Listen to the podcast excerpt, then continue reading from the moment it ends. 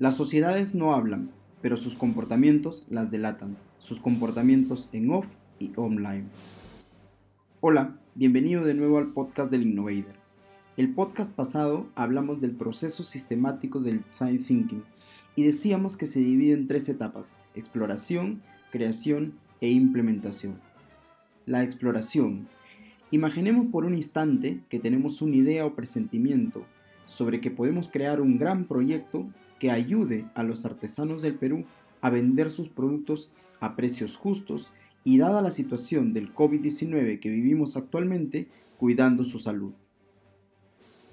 Este es el insumo de la primera etapa del proceso sistemático del design thinking.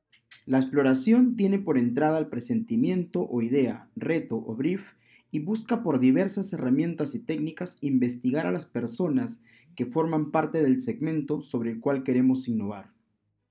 Para el caso del ejemplo, los artesanos y las personas que compran o podrían comprar artesanía. Las investigamos para conocerlos a través de sus deseos, necesidades y frustraciones en relación a la idea que tenemos. Las actividades claves en esta etapa son analizar los datos digitales. Antes del Internet, únicamente habían dos maneras de averiguar lo que de verdad pensaba una persona. La primera fue inventada por el psicólogo Arnold Hessel.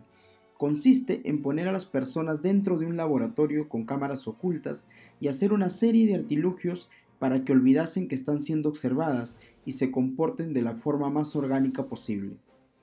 Esto obviamente es imposible llevarlo a cabo para pequeños proyectos de innovación o emprendimientos y tampoco aplica para todos. Así pues, únicamente nos quedaría la segunda opción, que consiste en diseñar encuestas y confiar que las personas la respondan de manera más sincera posible. Por desgracia, las encuestas han sido históricamente incapaces de sacar a la luz actitudes sinceras sobre temas como raza, conducta, relaciones, deseos, etc. La maldición de las encuestas es que aquello a lo que quieres llegar es exactamente lo que los encuestados esconden con más ahínco. Pero hay un lugar donde no hace falta preguntar nada y donde por lo tanto los datos se liberan. La Internet. Google. Desde 2008, Google, a través de su herramienta de búsqueda de tendencias, permite que cualquiera interrogue sus bases de datos y con la sintaxis adecuada, filtros y tabulaciones se pueden extraer una excelente muestra de cualquier mente. Las redes sociales. A pesar de que nuestros perfiles en redes sociales son una representación un poco, por decirlo menos, exagerada de nuestra realidad, pueden revelar algunos datos importantes para nuestro proyecto. Hay que entrar a ver lo que les gusta y postean las personas que forman parte de nuestro segmento. Estoy seguro que obtendremos datos de mucho valor. Bases de datos internas. Esto únicamente aplica si están innovando dentro de una empresa. Por lo general las empresas tienen repositorios de información que puedes explotar para obtener datos relevantes para tu proyecto. Aquí debes ayudarte de profesionales especializados en la manipulación de datos. A cada momento dejamos huellas en Internet que pueden revelar información muy importante sobre quiénes somos en realidad, cuáles son nuestras necesidades, frustraciones y deseos. Internet es la gran cámara Gesell del mundo. La otra actividad clave es el trabajo de campo.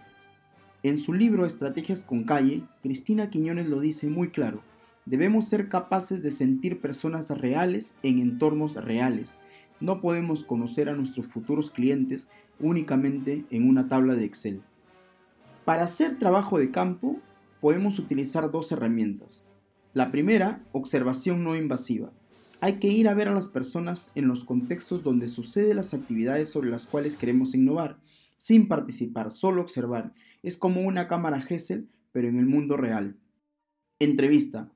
Posterior a la observación no invasiva, podemos realizar entrevistas individuales. Las entrevistas son herramientas potentes que sumado a la observación revelan datos de mucho valor para el proyecto. Aparte del análisis de datos digitales y del trabajo de campo, los libros y estudios de investigación siguen siendo fuentes importantes para conocer a nuestros futuros clientes. Para citar a dos peruanos y sus libros, Rolando Arellano y su libro Los estilos de vida latinoamericanos, Latir, es una joya que todos debemos leer. Expone datos de muchísimo valor, rompiendo los sesgos de la segmentación económica tradicional. Cristina Quiñones, en su libro Estrategias con Calle, expone su trabajo realizado por todo el Perú en la búsqueda de tendencias de consumo.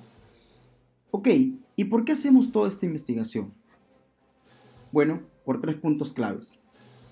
El primero, alejarnos de nuestros propios sesgos y prejuicios que contaminen nuestras ideas en la siguiente etapa. Segundo, conocer a las personas para las cuales estamos innovando. Tercero, descubrir insights. ¿Y qué es un insight? Los insights son necesidades o deseos latentes, es decir, que las personas no sabemos que tenemos y que únicamente las expresamos de forma física o digital en algunos contextos y circunstancias. Por ejemplo, ¿te interesaría comprar artesanía? Muy posiblemente responderías que no. ¿Te interesaría financiar el pizarrón del Colegio X del pueblito más alejado del Perú a través de la compra de artesanía? Posiblemente. Es un ejemplo muy básico, lo sé, pero revela que, bajo ciertas condiciones o variables, expresamos deseos, necesidades que en otras condiciones no lo reconocemos.